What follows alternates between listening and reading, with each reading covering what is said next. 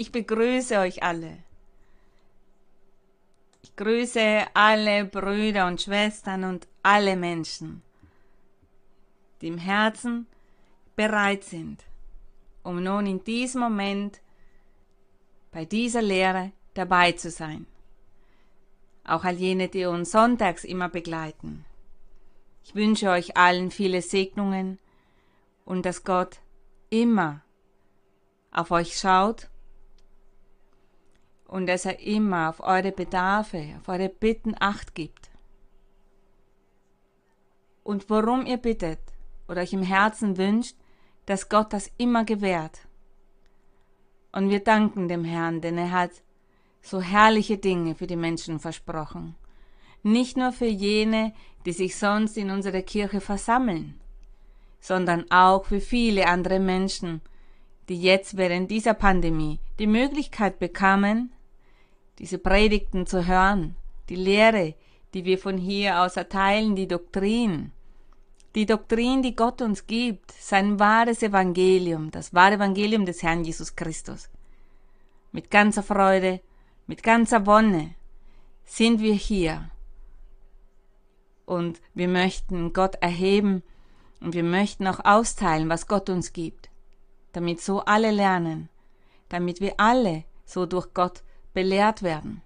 Denn der Heilige Geist ist immer der, der hier alles lehrt, uns belehrt, damit wir sein Wort empfangen und damit diese Doktrin in unsere Herzen eindringt und uns Freude spendet, wie ein Balsam für unsere Seele ist. Ihr könnt Platz nehmen und wir werden auch heute für Gott ein Hymnenlied singen, so wie wir es immer zu tun pflegen. Und wir singen das Hymnenlied 204. Und der Titel ist Singt mit Freude. Wir werden für den Herrn singen vom ganzen Herzen. Bevor wir mit der heutigen Predigt beginnen. con alegría las alabanzas de Cristo el Rey anden en los caminos que nos mostrará su augusta grey. Vivan los redimidos en las victorias del vencedor, para que todos juntos veamos las glorias del Redentor. Cristo es la luz del mundo y el que le sigue la luz tendrá. Cristo es el pan de vida y el que del come no morirá. Cristo es la fuente viva y el que del bebe no tendrá sed. Y si queréis la vida, id a la fuente y allí bebed. Cristo es de las ovejas que el redimiera su buen pastor.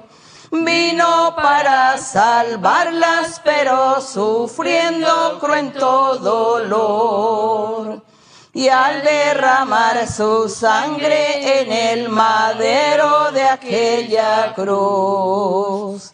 Vida, paz y esperanza y eterna gloria nos dio Jesús.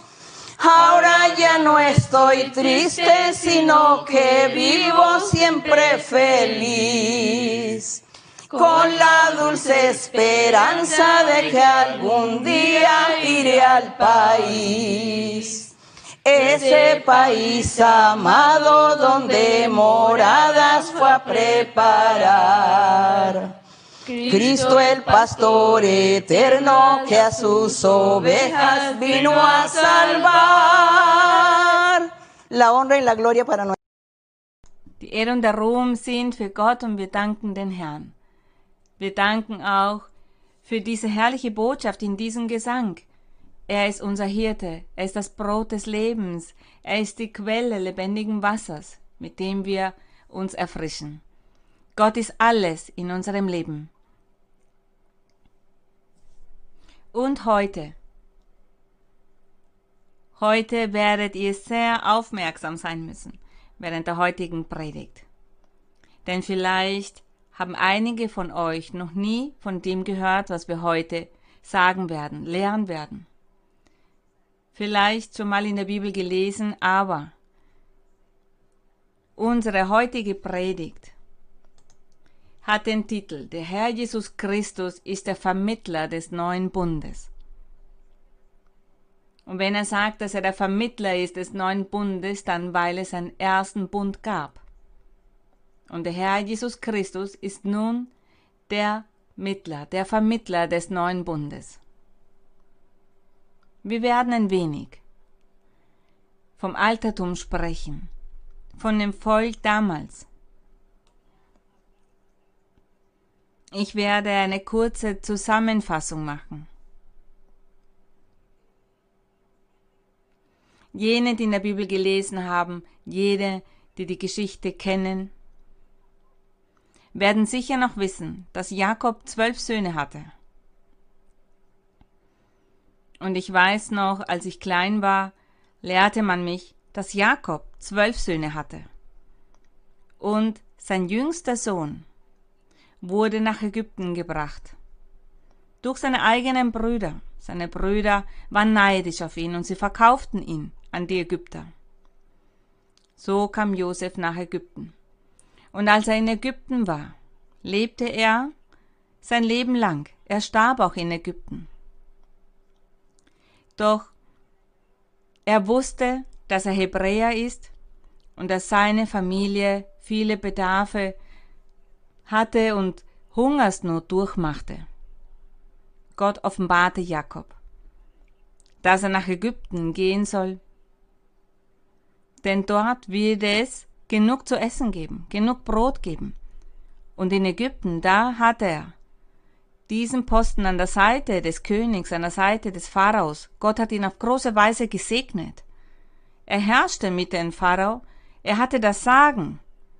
Und vor allem hatte er das Sagen in Bezug auf die Speisen, die Lebensmittel des Landes. Und als er das erfuhr von seiner Familie, da ließ er sie nach Ägypten holen und dort lebten sie viele Jahre lang. Seine Familie vermehrte sich auch und sie lebten so viele Jahre in Ägypten und zwar 430 Jahre. Jakob starb dann auch dort, auch seine Kinder, die anderen Generationen, auch Josef ist dann gestorben und als 430 Jahre dann vergangen waren, da kam dann Moses. Und ich glaube, ihr habt auch von Mose gehört, auch jene, die noch nicht in der Bibel gelesen haben. Für meine Brüder und Schwestern ist das etwas, das sie schon gehört haben, schon gelernt haben, aber es ist nie zu viel. Diese Themen sind nämlich sehr, sehr wichtig und es ist wichtig, dass das die Menschen wissen. Wir alle sollen Lehrer und Lehrerinnen werden vom Wort Gottes. Und diese Lehre ist daher, um ein Lehrer, eine Lehrerin zu werden. Jene, die noch nie in der Bibel gelesen haben, werden Freude haben an dieser wunderbaren Geschichte.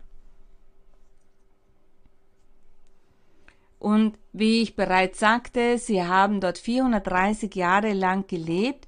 Dann kam Mose. Und Gott hat auch ihn gesegnet.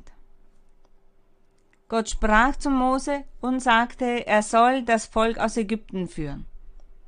Sie waren dort Sklaven, sie waren Sklaven des Königs 430 Jahre lang. Gott sagte zu Mose, es ist Zeit, dass du dieses Volk dort hinausführst, und ich werde euch zu dem Land Kanaan bringen, das Land, in dem Milch und Honig fließt. Damit sagte er, dass das Land Kanaan ein sehr fruchtbares Land war, in dem es in Fülle gab, eine gute Erde, in der es viele Früchte gab, in der es in Überfülle an Speisen, Lebensmittel und Nahrung gab, und sie würden Freude haben an diesem Land Kanan, an diesen Wundern, an diesen Ort. Das war das Versprechen, das Gott ihnen gemacht hat. Und Moses, er ging aus, zog aus mit dem Volk. Es waren über 600 Männer, ohne der Frauen der Kinder dazu zu zählen. Moses führte sie aus dem Land. Er hatte das vor, doch der Pharao er widersetzte sich dem, und ihr wisst ja noch, was die Geschichte besagt. Sie kamen dann zum Roten Meer, und Moses hat dann mit diesem Stab, den Gott ihm gegeben hat, mit dieser Macht, hat er das Meer gespalten. Und so gingen sie hindurch. Als die Ägypter dann das Gleiche tun wollen, da kam das Wasser wieder zurück und sie sind alle umgekommen und ertrunken. Gott hatte gesagt, er würde sie in das Land Kanaan bringen, ein Land voller Segnungen. Da sprach Gott auch von der Zukunft. Dieses Land Kanaan, das Land der Segnung, ist Gott. In der Zukunft würde nämlich der Herr auch sein Volk zu dem Land Kanaan führen. Das Land Kanaan, wo man Freude hat an dem Frieden, an den Geistlichen, in Überfülle, dieses Land Kanaan. Dort dürfen die Kirche des Herrn, die Gläubigen, jene, die nach Gott suchen, jene, die Freude haben am Heiligen Geist und den geistlichen Gaben, das ist das Land Kanaan. In geistlichen Sinne, in symbolischer Darstellung. Und ich werde weiter aber auch erzählen, was damals in der Geschichte passiert ist, im materiellen Sinne passiert ist. Und als Moses mit dem Volk hinauszog, das Meer durchquerte, dann kam sie zu der Wüste. In der Wüste ruhten sie eine Weile, und da gab Gott Moses das Gesetz. Gott gab Moses seine Gebote. Und diese waren auf steinernen Tafeln geschrieben, das passierte auf dem Berg Sinai. Dort sprach Mose zu Gott vierzig Tage und vierzig Nächte lang, und Gott gab ihm sein Gesetz, seine Gebote. Gott gab Moses viele Satzungen, und er hat ihn geleitet und ihm gesagt, was er von da an zu tun hatte. Und unter diesen Geboten, die Gott Mose gab,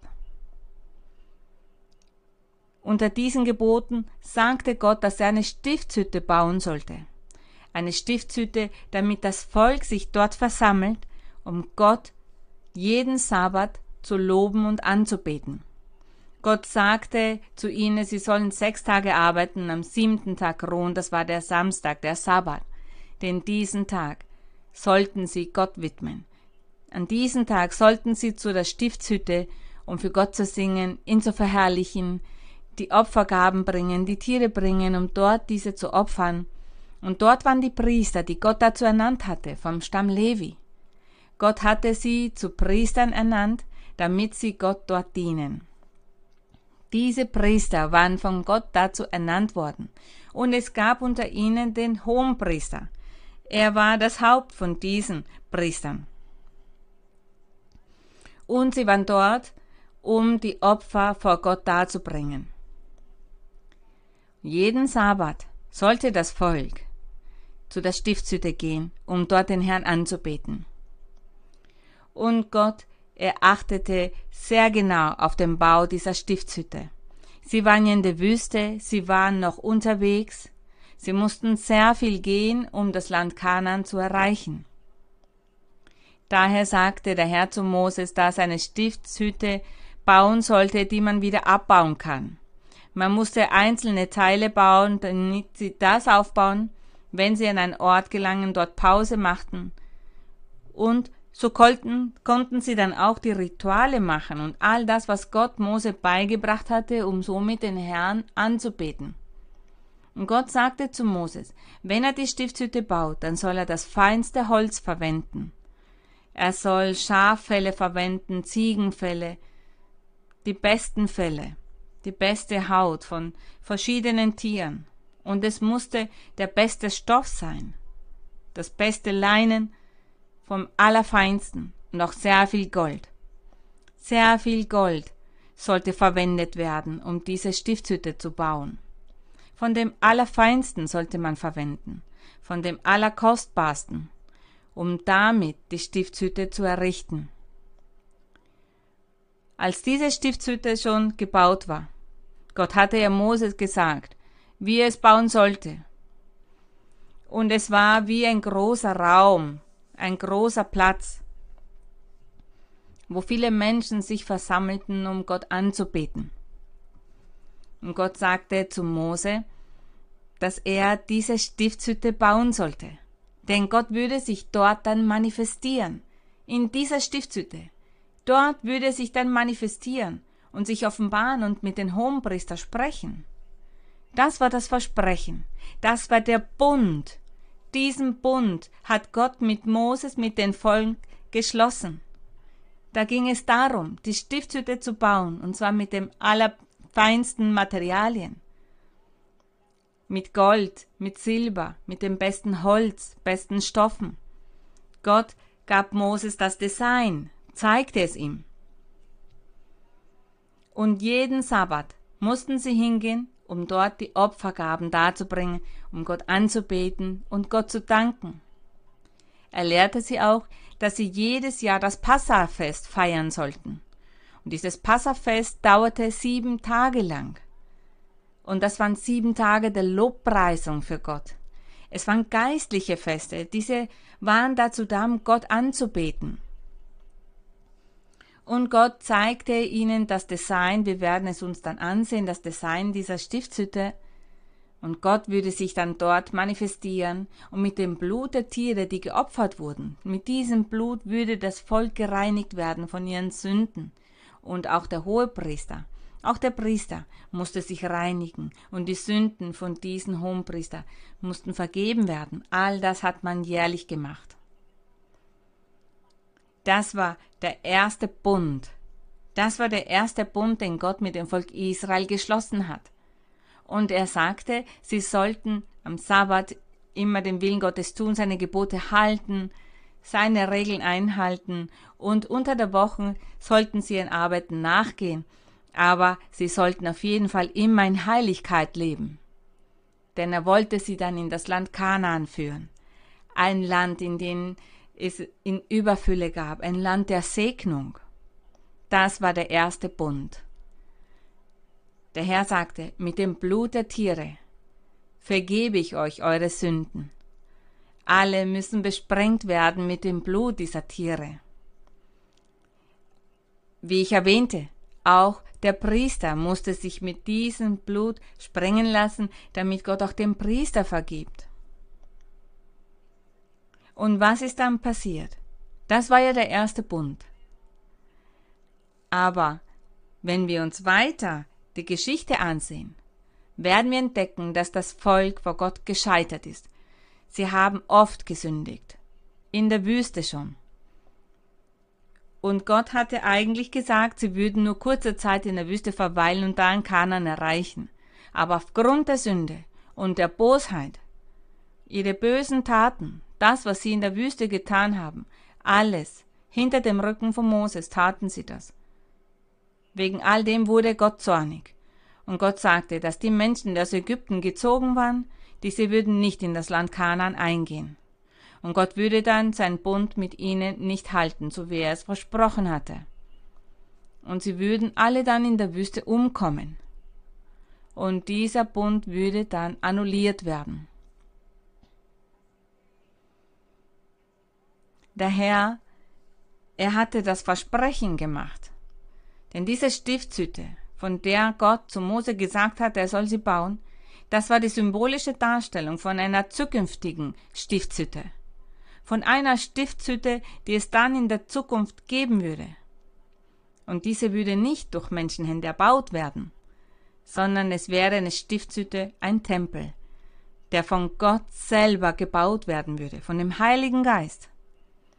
Und daher, ich greife jetzt voraus und sage, dass die Kirche des Herrn Jesus Christus diese Stiftshütte ist. Die Kirche ist diese Stiftshütte. Die Stiftshütte, die Mose daher getan hat, gebaut hatte, war das Abbild, war der Schatten von einem zukünftigen, einer zukünftigen Stiftshütte. Denn Gott wusste ja bereits, dass das Volk vor Gott scheitern würde. Und dass sie, dass er den Bund nicht einhalten würde aufgrund ihrer Bosheit, aufgrund ihrer Sünde. Und das ist das, was wir uns heute ansehen werden. Deshalb lautet der Titel Der Herr Jesus Christus ist der Vermittler des neuen Bundes, weil es einen ersten Bund gab. Doch dieser wurde aufgelöst, wurde annulliert. Und wir werden uns zuerst das Versprechen ansehen, ein Versprechen, das Gott gemacht hat, in Bezug auf die Zukunft. Der Herr sprach dabei für die Zukunft.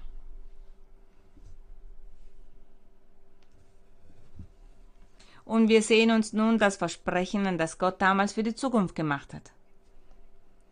Das Volk ist ja gescheitert vor Gott Und zwar in der Wüste, als sie mit Mose waren. Sie waren 40 Jahre dann in der Wüste. Doch danach vergingen viele Jahrhunderte, bis zu der Zeit der Könige, bis die Zeit des König Davids gekommen ist, des König Salomos und die Propheten da waren, Jeremia. Es vergingen viele Jahrhunderte, doch das Volk hat weiter gesündigt. Viele böse Taten haben sie gemacht, und Gott, er hatte den Bund vergessen, gesagt, es gibt keinen Bund mehr. Nun kommt ein neuer Bund, den werde ich in der Zukunft schließen. Und der Herr hatte Barmherzigkeit mit den Menschen. Er hat sie nicht zur Gänze zerstört. Denn der Herr, er wollte sein Versprechen erfüllen, einen Schwur, den er Abraham gegenüber gesagt hat. Gott hatte ja zu Abraham gesagt, ich werde deine Nachkommen segnen und du wirst der Vater vieler Völker sein. Und deine Nachkommen werde ich segnen. Und dieser Nachkommen ist Jesus Christus. Und da Gott das erfüllen musste, er hat das Abraham geschworen, auf seinen Namen hat er geschworen. Und er, daher hat er dieses Versprechen erfüllt. Und daher hat er auch die Israeliten nicht zur Gänze zerstört, jene, die in der Wüste mit Mose waren. Denn der Herr, er musste das Versprechen erfüllen, das Abraham gemacht hatte. Denn es ist ein Versprechen gewesen, das mit einem Schwur begleitet wurde. Und Gott musste das mit den zukünftigen Generationen dann erfüllen, sein Plan fortführen, bis dann die Zeit käme, in der der Messias kommt, damit er dann als Priester, als Hohepriester, als Erlöser, als Diener Gottes, als König diese Aufgabe annimmt und dann einen neuen Bund schließt und dann diesen Bund auch einhält und erfüllt. Es sind viele Jahrhunderte, viele Jahrtausende danach vergangen. Nachdem Moses umgekommen war und in der Wüste alle gestorben waren, die aus Ägypten hinausgezogen waren, nur die Kinder, die in der Wüste geboren wurden, dann aufgewachsen sind, diese durften dann durch Joshua nach Kanaan kommen, dort in dieses Land eingehen. Und die Israeliten, sie vermehrten sich wurden immer mehr, doch die Probleme, die Schwierigkeiten, die Kriege, diese hörten nie auf. Es gab immer Kriege. Sie erlebten viele Kriege, viele Völker haben sie gedemütigt und sie zerstört. Gott war wütend geworden. Sein Bund wurde mit Füßen getreten. Und durch die Propheten, als dann Jesaja kam, Jeremia, Hesekiel, da begann Gott zu dem Volk zu sprechen und er hat sie daran erinnert, dass er für die Zukunft etwas Besseres bereithielt, einen neuen Bund bereithielt. Jeremia 31, bitte sucht in der Bibel das Buch Jeremia, und zwar Kapitel 31. Wir lesen ab dem Vers 31 bis 34. Hier im Vers 27, da steht, Sieh, es kommt die Zeit, spricht der Herr, dass ich das Haus Israel, das Haus Juda besehen will mit Mensch und mit Vieh. Damit gab der Herr zu verstehen, dass diese Menschen, diese Menschen von dem Herrn waren und dieses Vieh, damit meint er diesen menschlichen Körper, den der Herr Jesus Christus angenommen hat. Er sagt, es kommt die Zeit, in der er sich auf diese Weise manifestieren würde. Und in Vers 31, da sagt er, was die Verheißung für die Zukunft ist. Weil sein Volk ja gescheitert war, er sagte, siehe, es kommt die Zeit, spricht der Herr, da will ich mit dem Hause Israel, mit dem Hause Juda einen neuen Bund schließen. Er sagt, es kommt die Zeit, da will ich einen neuen Bund schließen denn der erste Bund war gescheitert. Und er würde dann einen neuen schließen. Vers 32. Wir lesen bis 34.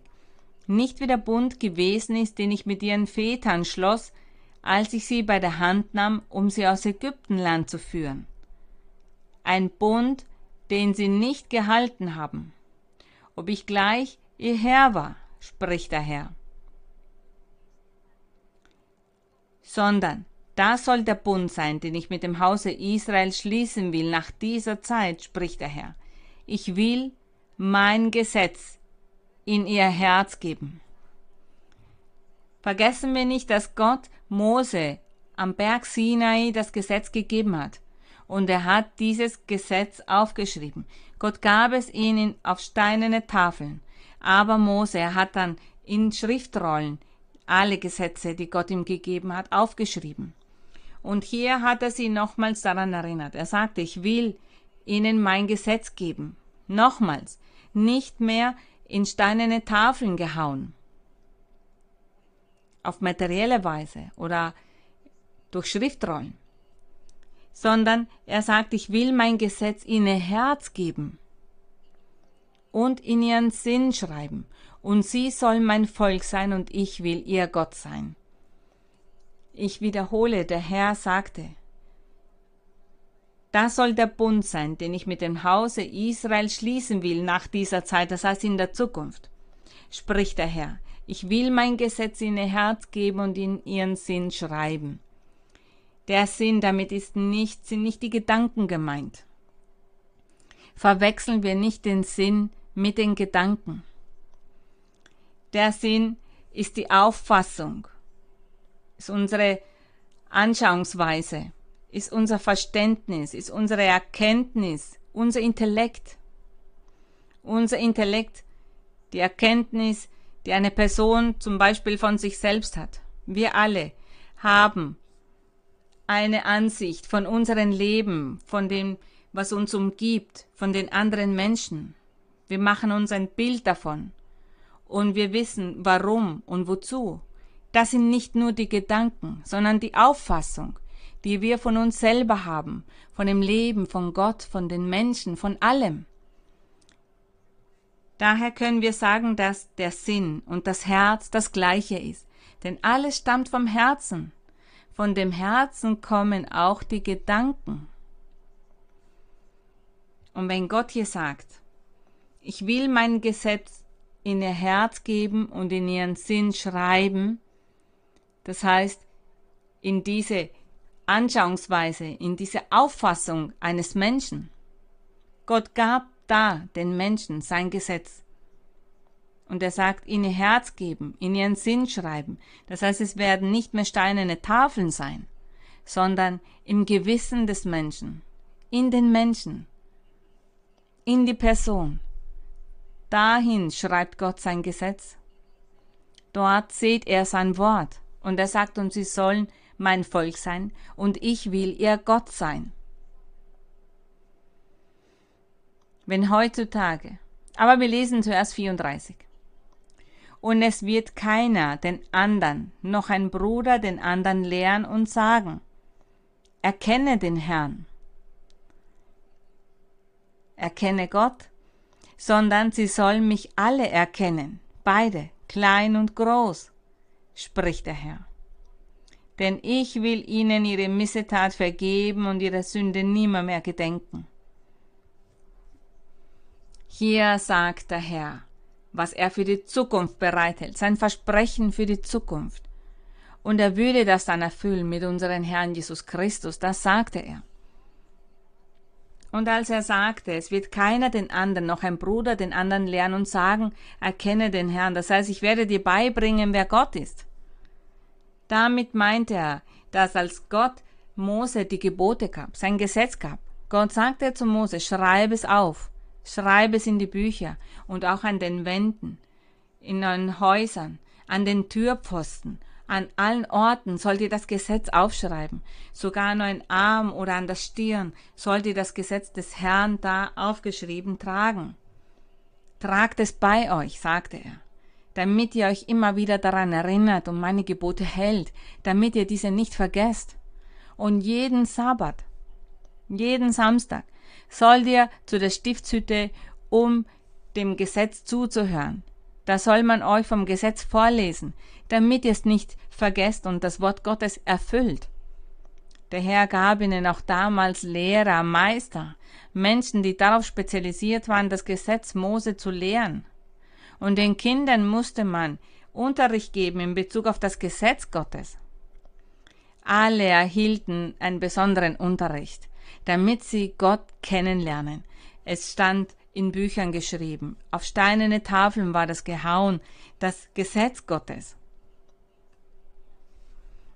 Doch der Herr sagte, es werden Tage kommen, an dem ich einen neuen Bund schließen werde. Und dieser ist nicht wie der, den ich mit Mose in Ägypten geschlossen habe, als sie aus Ägypten hinauszogen.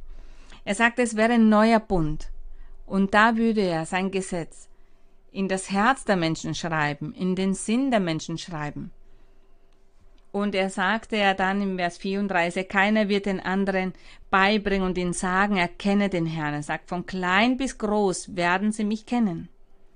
Und wir heutzutage, jetzt die Zeit des Herrn Jesus Christus, die wir jetzt erleben.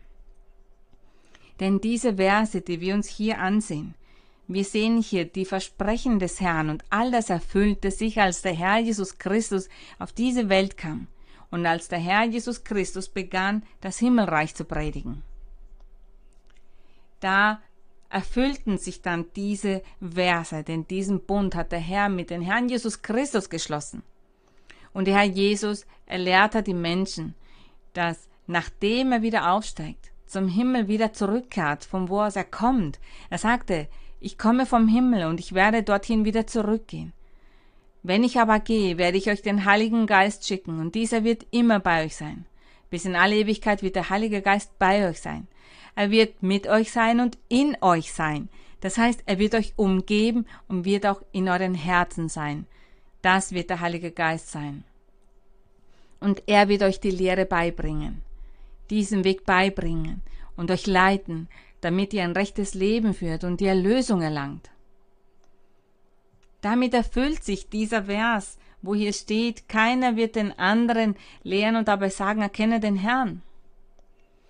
Denn indem man den Herrn Jesus Christus kennenlernt und beginnt das Leben zu ändern, um ein heiliges Leben zu führen und wenn der Herr dann den Heiligen Geist austeilt, dieser Heilige Geist, der in unser Herz das Gesetz schreibt, die Doktrin des Herrn beibringt, alles, was er verbietet, alles, was er sagt, dass wir beiseite legen sollen, um somit in Heiligkeit zu legen. Damit erfüllt sich dieser Vers und er sagt er von klein bis groß, auch die Kinder. Wir machen diese Erfahrungen in unseren Versammlungen, da kommen viele mit ihren Kindern. Kinder, die zwei Jahre alt sind. Es gibt bereits Kinder mit zwei Jahren, die verstehen, dass Gott spricht, die wissen, dass man für Gott singt, dass man Gott lobt. Mit zwei Jahren lernen die Kinder bereits von Gott, sie lernen die Doktrin. Man muss ihnen keinen eigenen gesonderten Unterricht erteilen. Man nimmt sie mit in die Versammlung. Wenn die Lehre, die Predigt stattfindet, da verstehen sie noch mehr als die Erwachsenen. Sie verstehen die Doktrin noch besser als die Erwachsenen und sie sind auch viel aufrichtiger. Und diese Kinder lieben das von Gott. Und sie bringen es den Eltern dann zu Hause bei, sie sagen, man muss beten zu Gott, sie sollten auf Gott vertrauen. Man hört immer wieder, dass die Kinder sowas sagen. Und warum? Weil Gott in ihr Herz sein Gesetz gelegt hat, so wie er hier gesagt hat. In ihre Herzen und ihren Sinn werde ich mein Gesetz schreiben. Sie soll mein Volk sein und ich will ihr Gott sein. Von klein bis groß, alle werden lernen und den Weg Gottes verstehen, denn der Heilige Geist ist derjenige, der dieses Werk vollbringt, dieses Wunden den Menschen vollbringt, in unseren Herzen vollbringt. Somit erfüllt sich dieses Versprechen des Herrn, als nämlich der Herr Jesus Christus kam. Deshalb heben wir unseren Herrn Jesus Christus so hervor, dieses große Mysterium, das Gott uns hinterlassen hat, uns zu zeigen, zu sagen, dass er als Vater wirkt, als Sohn und als Heiliger Geist wirkt, aber dennoch ein Gott ist. Und wir sollen das nicht in Frage stellen. Wir als Menschen wissen nicht mehr als Gott. Wir sollen glauben und das akzeptieren und zwar die Lehre akzeptieren, die Gott uns hinterlassen hat, ohne so viele Fragen zu stellen. Das ist das, was Gott von uns möchte, dass wir ihm glauben. Und herrlich ist auch die Art und Weise, wie wir diese Versprechen genießen. Deshalb lade ich alle Menschen ein, all jene, die noch nicht die Möglichkeit dazu hatten, in der Bibel zu lesen oder in die Versammlung zu gehen. Ich lade euch dazu ein, dass ihr in der Bibel lest. Lest darin. Es ist herrlich, wenn man die Bibel von Anfang an liest. Ihr werdet so viel verstehen, wenn ihr mit dem Herzen lest, mit Aufrichtigkeit lest, wird Gott den Schleier vor Augen nehmen, eine Finsternis, eine Dunkelheit, die nicht erlaubt, dass sie verstehen und Gott wird bewirken, dass sie das Wort Gottes begreifen und dass sie sich in Gott verlieben und dass sie sich in die Bibel verlieben, in das Bibellesen im geistlichen Sinne. Wir sprachen ja davon, dass der Herr Jesus Christus der Vermittler des neuen Bundes ist. Der erste Bund war nämlich gescheitert. Nun gehen wir über zu dem Buch Hebräer. Hebräer Da werden wir uns ansehen, worin dieser alte Bund lag. Diesen ersten Bund, den Gott mit den Israeliten geschlossen hatte, die aus Ägypten hinausgezogen waren, angeleitet durch Mose. Wie ich bereits am Anfang sagte, werden vielleicht einige das nicht verstehen, weil sie noch nicht in der Bibel gelesen haben, aber ihr werdet sicherlich neugierig werden und danach forschen. Hebräer 9, 1 bis 22 werden wir lesen. Ich glaube, ihr habt den Vers bereits gefunden. Hebräer 9, 1 bis 22. Wir werden uns ansehen, was den ersten Bund ausmachte. Diesen ersten Bund, den Gott mit Mose geschlossen hat, als das Volk in der Wüste war. 9.1 es hatte zwar auch der erste Bund seine Satzungen für den Gottesdienst und sein irdisches Heiligtum. Er sagte, es enthielt Satzungen für den Gottesdienst. Das war der erste Bund. Und sein irdisches Heiligtum. Dieser Heiligtum, das war die Stiftshütte, die ich erwähnt hatte. Diese wurde mit den feinsten Materialien gebaut. Mit viel Gold, mit viel Silber, mit viel Edelsteinen mit dem besten Holz, mit den Fellen von den aus, von auserwählten Tieren, von den feinsten Bäumen, Holz von den feinsten Bäumen. Damit haben sie die Stiftshütte gebaut und das ist das Heiligtum, das hier erwähnt wird. Vers 2, denn es war da aufgerichtet die Stiftshütte, der vordere Teil, worin der Leuchter war, und der Tisch und die Schaubrote, und er heißt das Heilige. Da beginnt er zu beschreiben, was diese Stiftshütte ausmachte. Die Stiftshütte, von der Gott zu Mose gesagt hatte, sie sollen sie bauen, damit sie am Sabbat dort versammelt sind und vor Gott Opfer darbrachten und ihn anbeteten. Es ist hier nur eine kurze Zusammenfassung, wir finden hier nicht die Details. Aber diese Stiftshütte symbolisierte etwas für die Zukunft, genauso wie der Bund. Und das war dieser Bund, den Gott mit dem Volk damals geschlossen hatte. Und zwar in Bezug auf diesen Gottesdienst. Er sagte, und er heißt das Heilige, dort hatten sie einen Tisch mit den Leuchtern und die Schaubrote. All das sind symbolisch, symbolische Darstellungen. Sogar die Stiftshütte symbolisierte etwas, und zwar die Kirche des Herrn Jesus Christus. Das war die symbolische Darstellung. Die Kirche des Herrn Jesus Christus als geistlicher Tempel, ein geistlicher Tempel. Dieser physische Tempel war nur die symbolische Darstellung eines zukünftigen Tempels, den Christus dann erbauen würde. Vers 3. Da sagt er, hinter dem zweiten Vorhang aber war der Teil der Stiftshütte, das Allerheiligste heißt. Es war ein Raum.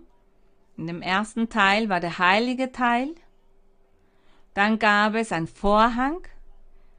Zum Beispiel, wenn hinter mir nicht diese Wand wäre, sondern ein Vorhang aus feinem Stoff und dahinter war der allerheiligste Ort.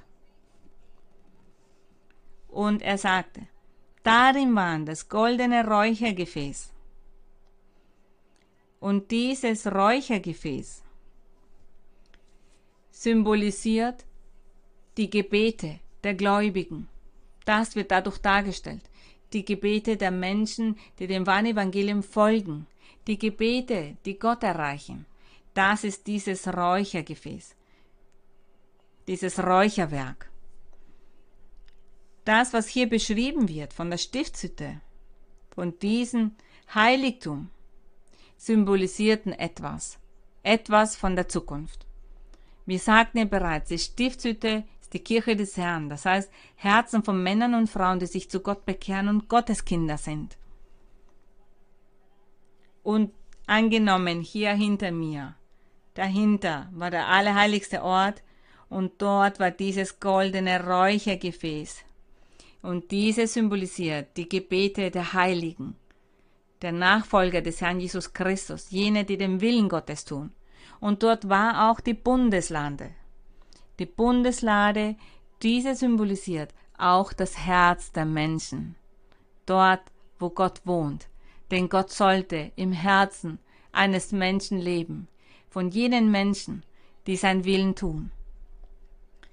Und er sagte, die Bundeslade ganz mit Gold überzogen, in ihr waren der goldene Krug mit dem Himmelsbrot und der Stab Aarons. Dieses Himmelsbrot das kam in der Wüste vom Himmel, um sie zu ernähren. Und Gott sagte zu Mose, er soll ein wenig von diesem Manna in die Bundeslade legen und dort aufbewahren. Und er sagte, Stab Aarons, der gekrönt hat, und die Tafeln des Bundes, die Gesetzestafeln, die Gott Mose gegeben hat. Gott sah, hatte zu Mose gesagt, dass er in dieser Bundeslade, da solle all das aufbewahren und das befand sich am allerheiligsten Ort hinter dem Vorhang.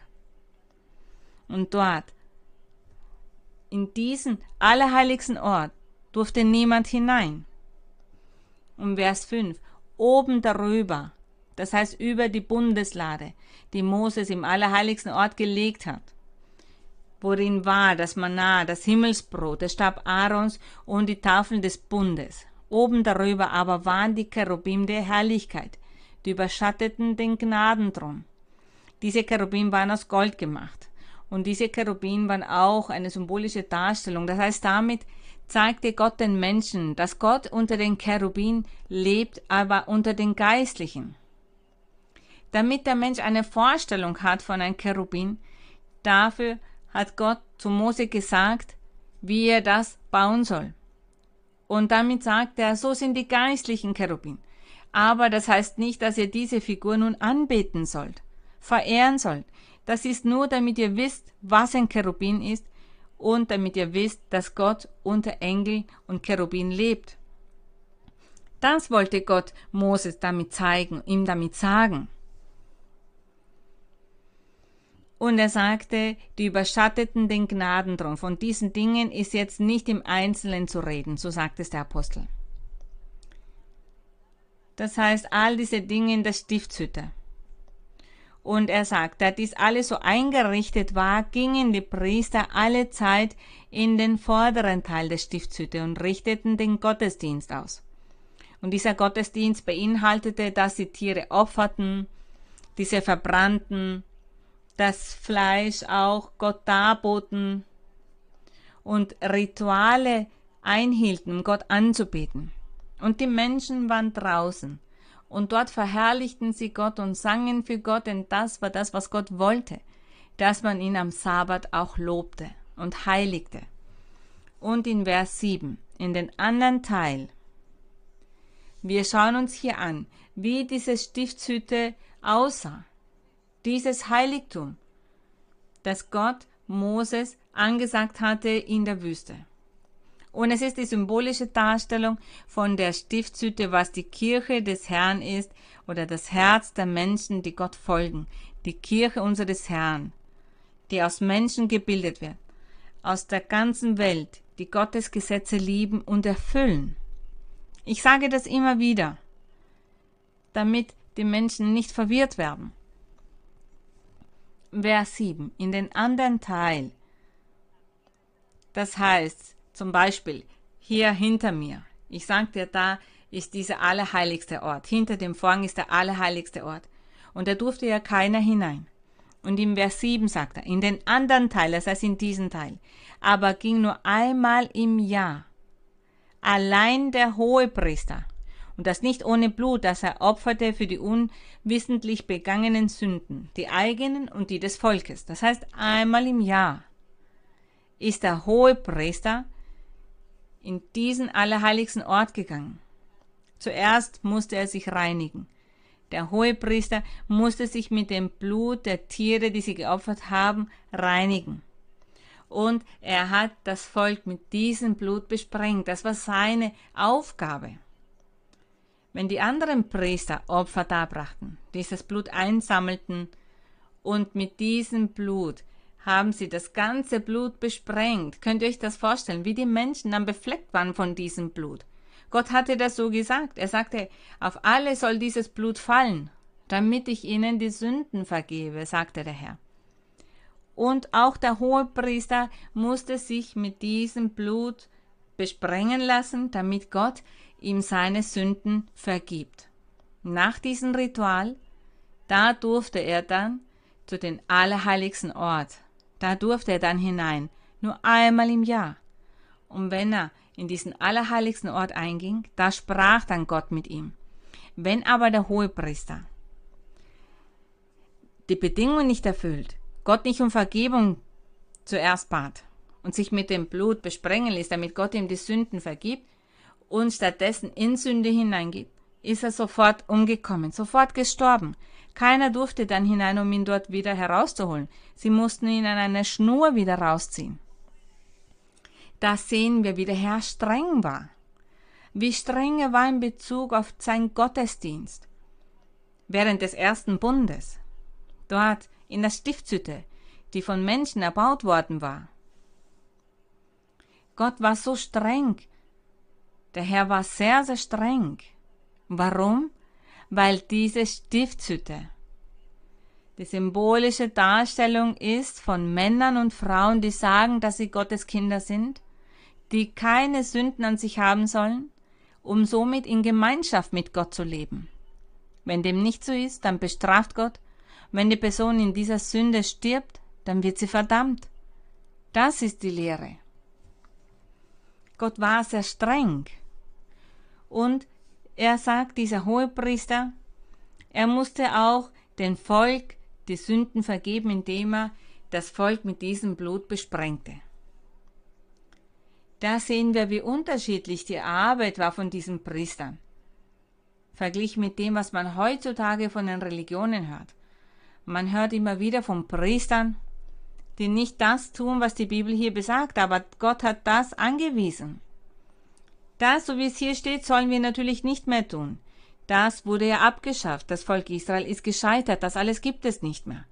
Diese Priester, die Gott im Altertum dazu ernannte, und zwar der Stamm Levi, Sie symbolisierten zukünftige Priester.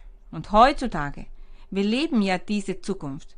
Die Zukunft ist unser Herr Jesus Christus. Und heutzutage erleben wir diese Zukunft. Der Herr ist vor über 2000 Jahren hier gewesen. Wer sind diese Priester? Was ist diese Stiftshütte? Die Stiftshütte ist das Herz eines Menschen. Und der Priester auch die Gläubigen.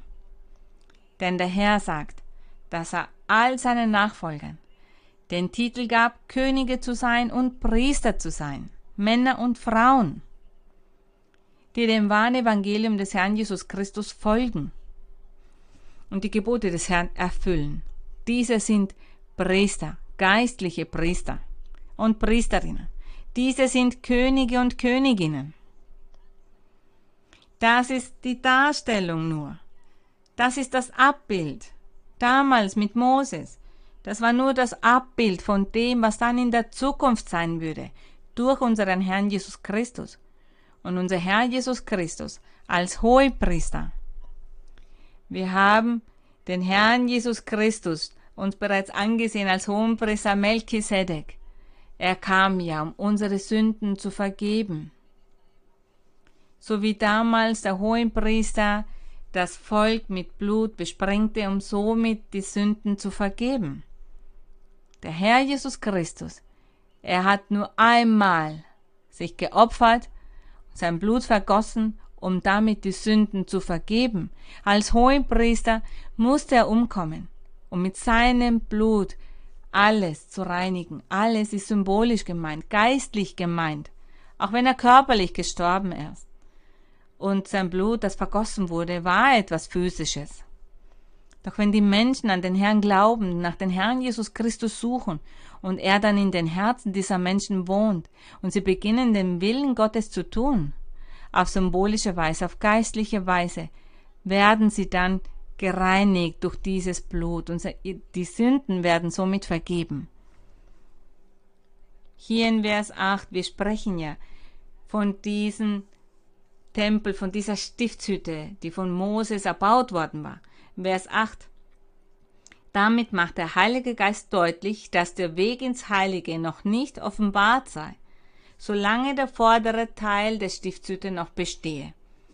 Damit meint er, dass dieser allerheiligste Ort, wie ich sagte, der dann im hinteren Teil war, da war keiner eingegangen, denn der Einzige, der da einging, auf symbolische Weise, ist der Herr Jesus Christus mit seiner Opferung am Kreuz da wurde dieser Vorhang zerrissen. Und der Herr ging ein in diesen allerheiligsten Ort, um das anzunehmen, was er tatsächlich ist. Er als Priester, als Hohenpriester, als Erlöser, der die Sünden vergibt mit seinem Blut. Vers 9. Der ist ein Gleichnis für die gegenwärtige Zeit. Es werden da Gaben und Opfer dargebracht, die nicht im Gewissen vollkommen machen können den, der den Gottesdienst ausrichtet. Da spricht der Apostel Paulus davon, dass bis zu dem Zeitpunkt, als er das Evangelium predigte, bis dahin hörte er immer wieder davon, dass die Israeliten ihre Opfer darbrachten, diese Rituale durchführten, aber der Apostel Paulus sagte, das zählt gar nichts mehr.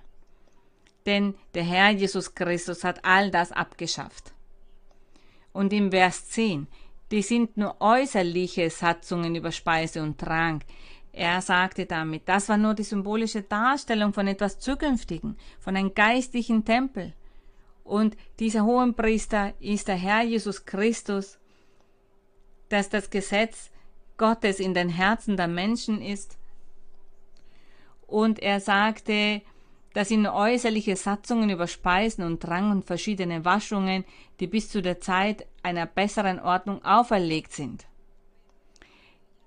Und er sagt ein Christus aber ist gekommen als ein hoher Priester der zukünftigen Güter durch die größere und vollkommenere Stiftshütte, die nicht mit Händen gemacht ist, das ist, die nicht von dieser Schöpfung ist. Da spricht der Apostel bereits davon, dass Jesus Christus der hohe Priester ist, der mit seinem Blut alles vollkommen gemacht hat.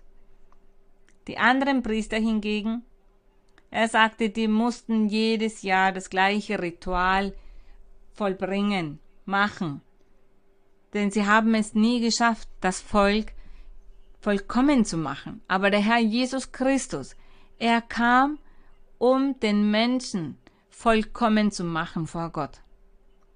Er war der Einzige, der es erreichte als Hohepriester. Als jener, der die Sünden vergibt, er ist der Einzige, der das geschafft hat und schaffen wird, dass die Menschen, Männer und Frauen heilig werden vor Gott. Er macht das mit seinem Heiligen Geist, mit seiner Macht, mit seinem wahren Evangelium, was bedeutet die Manifestierung Gottes in den Leben der Menschen. Dieser Gott, der nicht sichtbar ist. In Vers 12 sagt er, es ist auch nicht durch das Blut von Böcken oder Kälbern. Er sagte, Christus aber ist gekommen als ein Hohepriester der zukünftigen Güter durch die größere und vollkommenere Stiftshütte, die nicht mit Händen gemacht ist, das ist, die nicht von dieser Schöpfung ist. Er ist auch nicht durch das Blut von Böcken oder Kälbern sondern durch sein eigenes Blut ein für allemal in das Heiligtum eingegangen und hat eine ewige Erlösung erworben.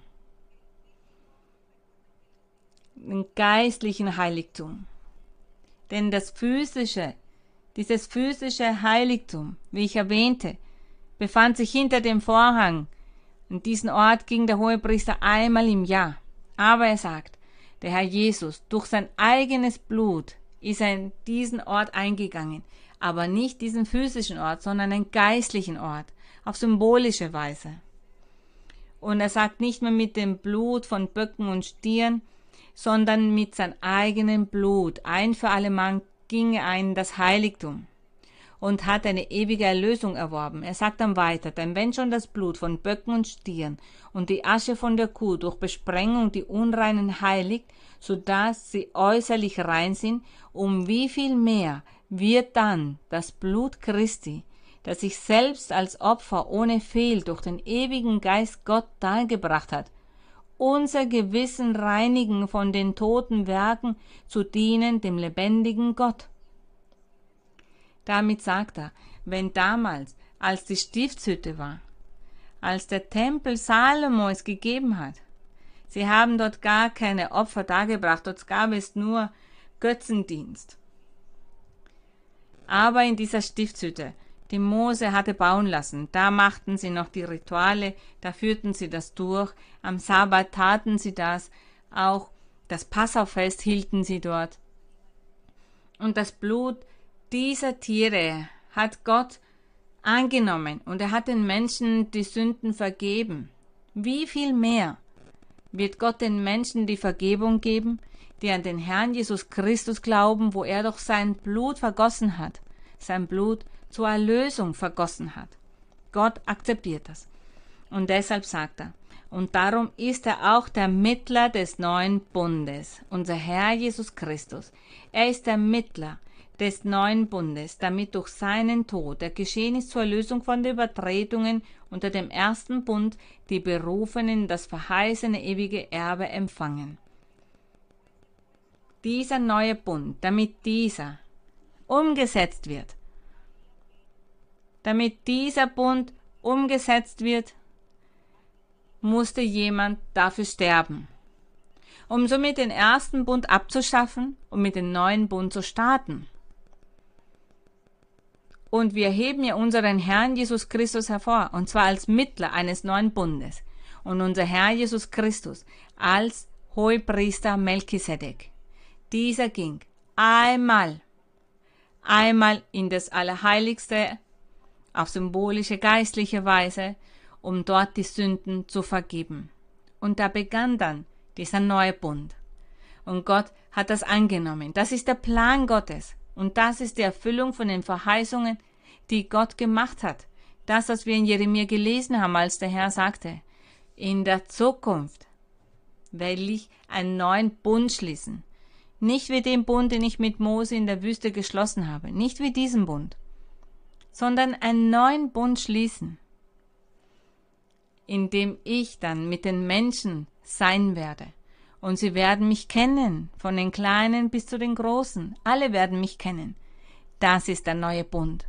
Mit Gott zu wandeln, mit Gott zu leben, Gott im Herzen zu tragen. Meinem Herzen, mein ganzes Wesen soll ein Tempel für Gott sein. Die Männer und Frauen, die Gläubigen von Jesus Christus, diese sollen zu den Tempel Gottes werden, ein geistlicher Tempel, in dem Gott wohnt und wohnen wird in den Herzen der Menschen. Das ist der neue Bund, der Bund, den der Herr Jesus Christus am Kreuz geschlossen hat, als er sein Blut vergoss. Deshalb sollen wir es schätzen, wir sollen wissen, an wen wir glauben, an wen wir glauben, denn sonst verlieren wir nur unsere Zeit, wenn wir hier noch immer Tiere opfern würden und Blut vergießen würden und uns mit Blut sprengen, den ganzen Körper mit Blut beflecken. Das würde überhaupt nichts bedeuten, das hat keine Bedeutung mehr. Der Herr Jesus Christus, er hat dieses Wunder bereits gemacht. Und der Tempel, der Tempel ist nicht durch Menschenhände erbaut, wie der erste Tempel. Der erste Tempel musste von Menschen erbaut werden, aber der jetzige Tempel ist geistlicher Art, den bildet Gott. Gott macht ihn vollkommen. Und er sagt, ein Testament tritt erst in Kraft mit dem Tode.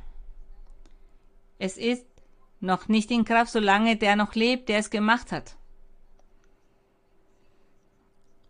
Deshalb musste der Herr am Kreuz sterben, um somit diesen Bund aus dem Altertum abzuschaffen. Er tat das am Kreuz, da hat er diesen Bund abgeschafft. Vers 19. Denn als Mose alle Gebote gemäß dem Gesetz allem Volk gesagt hat, nahm er das Blut von Kälbern und Böcken mit Wasser und Scharlachwolle und Isop und besprengte das Buch und alles Volk und sprach, das ist das Blut des Bundes, den Gott euch geboten hat. Das ist das, was Mose gemacht hat damals. Und die Stiftshütte und alle Geräte für den Gottesdienst besprengte er desgleichen mit Blut. Und es wird fast alles mit Blut gereinigt nach dem Gesetz, und ohne Blutvergießen geschieht keine Vergebung. Das ist das, was Gott Mose gelehrt hat. Und das ist das, was Mose tat. Aber dieser Bund ist gescheitert. Deshalb musste Gott ihn abschaffen und der Herr Jesus, er hat sich daher angeboten, auf diese Welt zu kommen. Und in einem Psalm sagt der Herr Jesus zum Vater, lass mich, lass mich gehen auf diese Welt. Ich möchte diese Menschheit erlösen, sie retten. Lass mich gehen, ich werde dieser wahre Hohepriester sein, der die Sünden vergeben wird, reinigen wird, alles vollkommen machen wird und Männer und Frauen aufbauen wird, die dich loben, dich verherrlichen. Das steht im Psalm 40, Vers 6 bis 8. Psalm 40, Vers 6 bis 8. Er sagte, Schlachtopfer und Speisopfer gefallen dir nicht, aber die Ohren hast du mir aufgetan. Und er sagte, da sprach ich siehe, ich komme, im Buch ist von mir geschrieben. Im Vers 8, das heißt, der Herr Jesus hat sich dem Vater angeboten. Er sagte, da alles gescheitert war.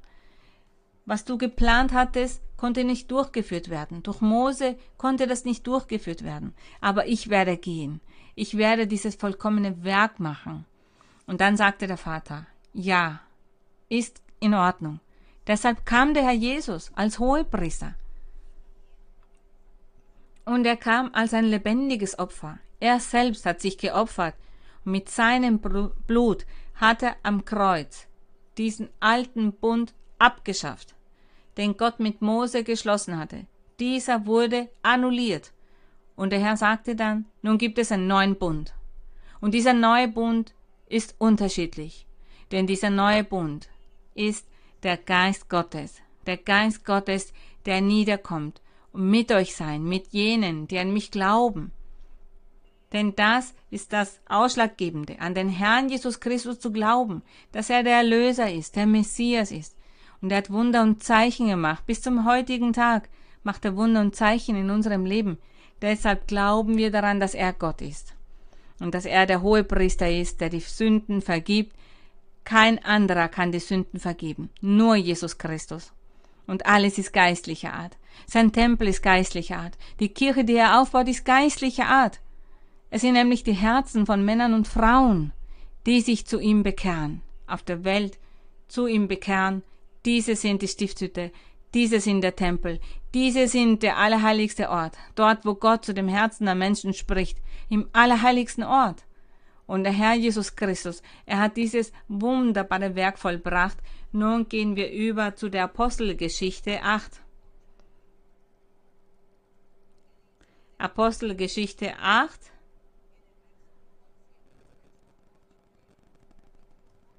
Kapitel Hebräer, Hebräer. In dem Buch Hebräer 8. Und er sagte, das ist nun die Hauptsache bei dem, wovon wir reden.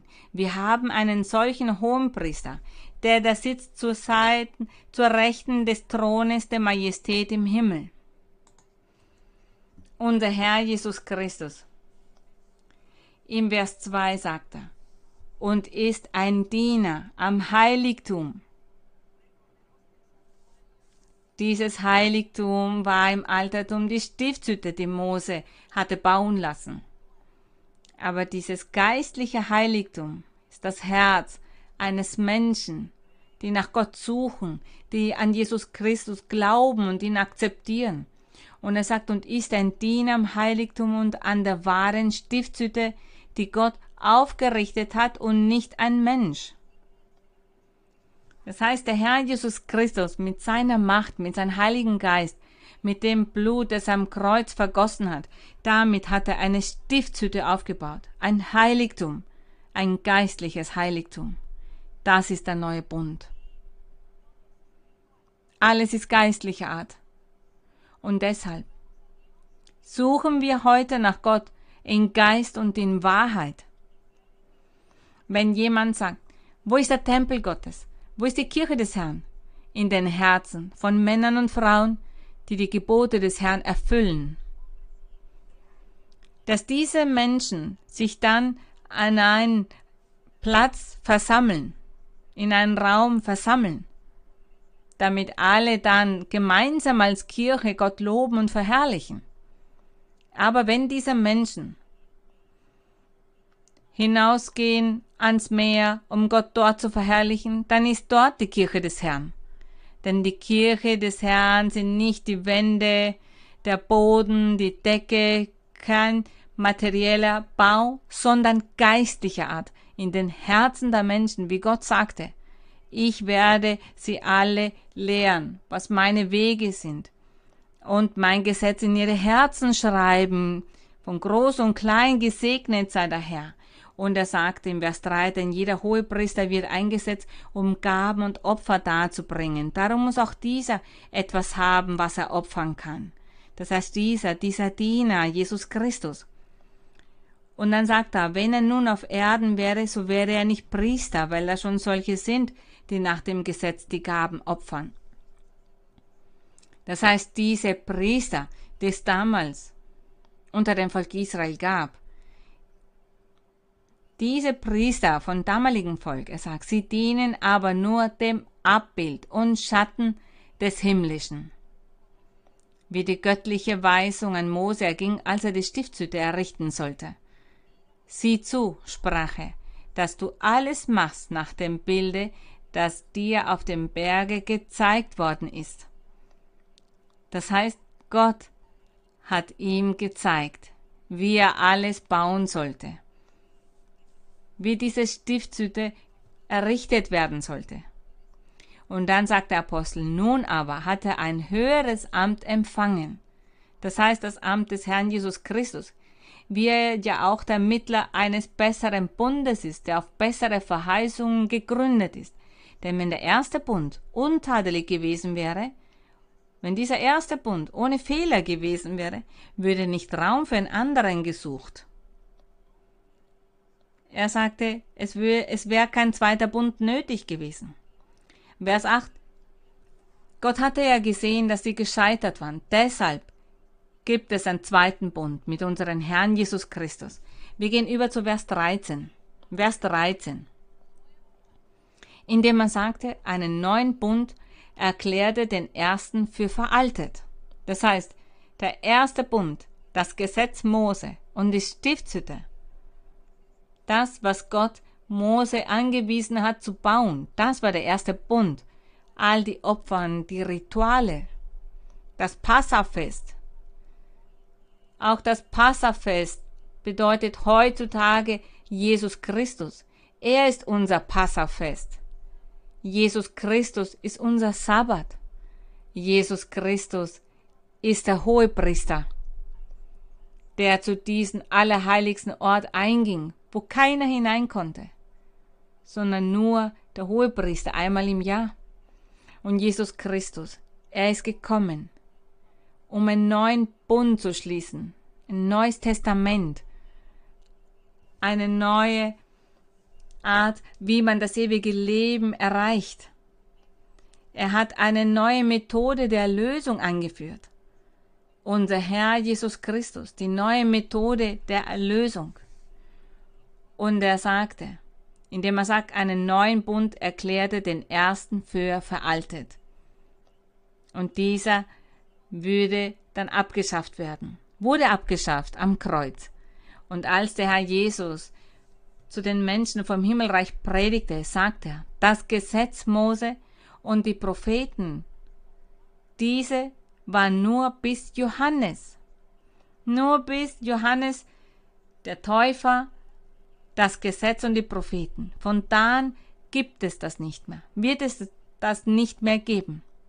Von da an gibt es nur das Werk des Heiligen Geistes, das Versprechen, das der Herr Jesus gemacht hat. Bevor er zum Himmel fuhr, da versprach er, dass er den Heiligen Geist senden wird, damit dieser wiederum in den Herzen der Menschen ist. Und dieser würde dann die Herzen der Menschen verändern, und er würde ein vollkommenes Werk damit vollbringen. Und er macht diese Aufgabe. Und um abzuschließen, Kapitel 10, 1. Das Gesetz Mose oder diese Stiftshütte, die Mose gebaut hatte. Er sagte denn, das Gesetz hat nur einen Schatten von den zukünftigen Gütern, nicht das Wesen der Güter selbst. Deshalb kann es die, die Opfer nicht für immer vollkommen machen da man alle Jahre die gleichen Opfer bringen muss. Aber das Opfer, das der Herr Jesus Christus am Kreuz gemacht hat, dieses macht und wird auch alle Menschen vollkommen machen, die sich ihm annähern. An ihn als Hohenpriester, als Mittler eines neuen Bundes, als Erlöser, als Messias, als König, als jener, der das Leben verändert, die Herzen verwandelt. Er ist der Einzige. Und daher erleben wir ein neues Zeitalter. Wir erleben einen neuen Bund. Gedankt sei dafür den Herrn Jesus Christus.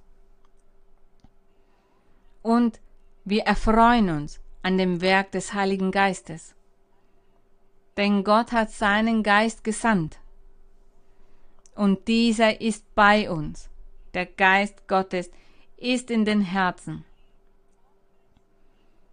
von Männern und Frauen, die die Gebote des Herrn erfüllen, denn diese Gebote stehen in den Herzen geschrieben. Und Gott hilft den Menschen, damit sie sich ändern.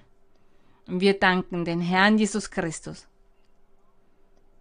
denn mit seinen Opfern, das er einmal darbrachte, hat er vergeben. Er bleibt ewiglich, er vergibt die Sünden, die Sünden der Menschen, die sich zu ihm bekehren und zu ihm bekehren werden. Und dieses Werk, das er vollbringt, ist vollkommen. Und wir danken daher Gott. Wir danken Gott für diesen Mittler des neuen Bundes, unseres Herrn Jesus Christus. Denn alles, was es zur Zeit Mose gab, mit dem Gesetz Mose gab, als Gott ihm all diese Satzungen gab, all die Regeln, die Rituale, die Feste, die sie einhalten sollten, all das ist das Abbild, war der Schatten und das Abbild von dem, was in der Zukunft dann kommen würde. Und diese Zukunft ist unser Herr Jesus Christus. Er sollte dann kommen um diese physischen materiellen Dinge, die ja gescheitert waren, die niemanden die Erlösung brachten, er sollte diese dann ändern, austauschen gegen etwas Geistlichen. Und deshalb sagte der Herr Jesus immer wieder, mein Reich ist nicht von dieser Welt, ist nicht physisch, sondern himmlisch, geistlicher Art. Und jene, die mir folgen, werden ein geistliches Leben führen, ein rechtes Leben, ein heiliges Leben führen, und sie werden Gott in ihren Herzen haben. Das hat er versprochen, und das ist der neue Bund. Gott möge euch alle segnen. Gott möge euch erleuchten und immer bei euch sein. Und euch alles beibringen und eure Herzen zu ihm bekehren, damit ihr das ewige Leben gewinnt damit ihr Freude habt an diesen wunderbaren Segnungen, die dieser hohe Priester uns anbietet, dieser hohe Priester Jesus Christus oder Melchisedek. Vom Orden Melchisedeks, wie wir uns einmal angesehen haben. Verherrlicht sei Gott auf ewig, nun werden wir beten. Mein Herr, himmlischer Vater, heiliger Vater, Vater unseres Herrn Jesus Christus, mein Herr, wir danken dir. Ich danke dir, himmlischer Vater. Ich danke dir dafür, dass wir über dein Wort nachsinnen durften, dass wir uns an all das erinnern durften. Auch wenn wir nicht im Detail von vielen Dingen sprechen können, denn sonst müssten wir ganz viel dazu sagen und viele Stunden würden wir hier sein, um all das zu erklären und zu beschreiben, all diese großen, wunderbaren Dinge, die du beigebracht hast, die du Moses gesagt hast, die du ihn angewiesen hast.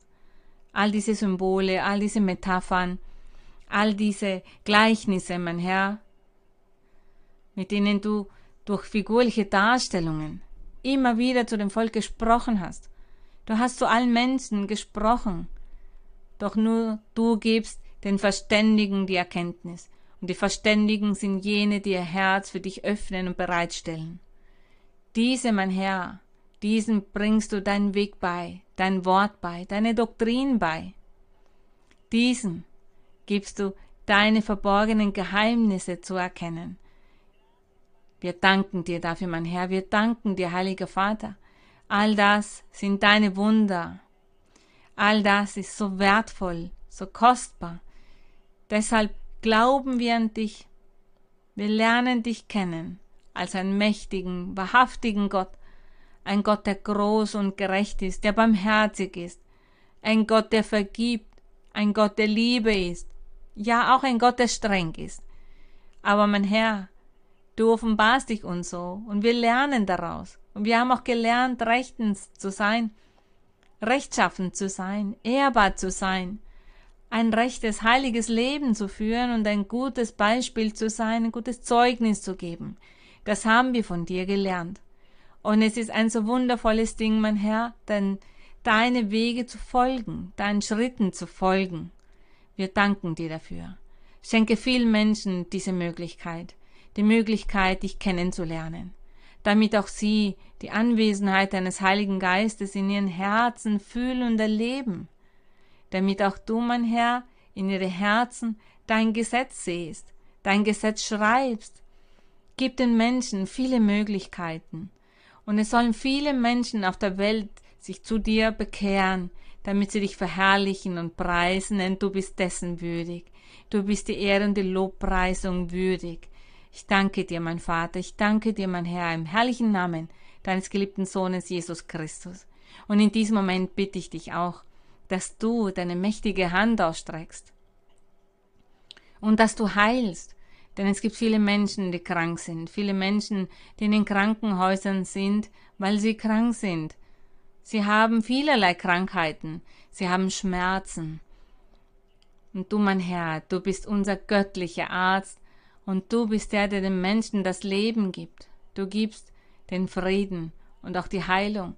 Deshalb, mein Herr, strecke deine Hand aus und vollbringe Wunder.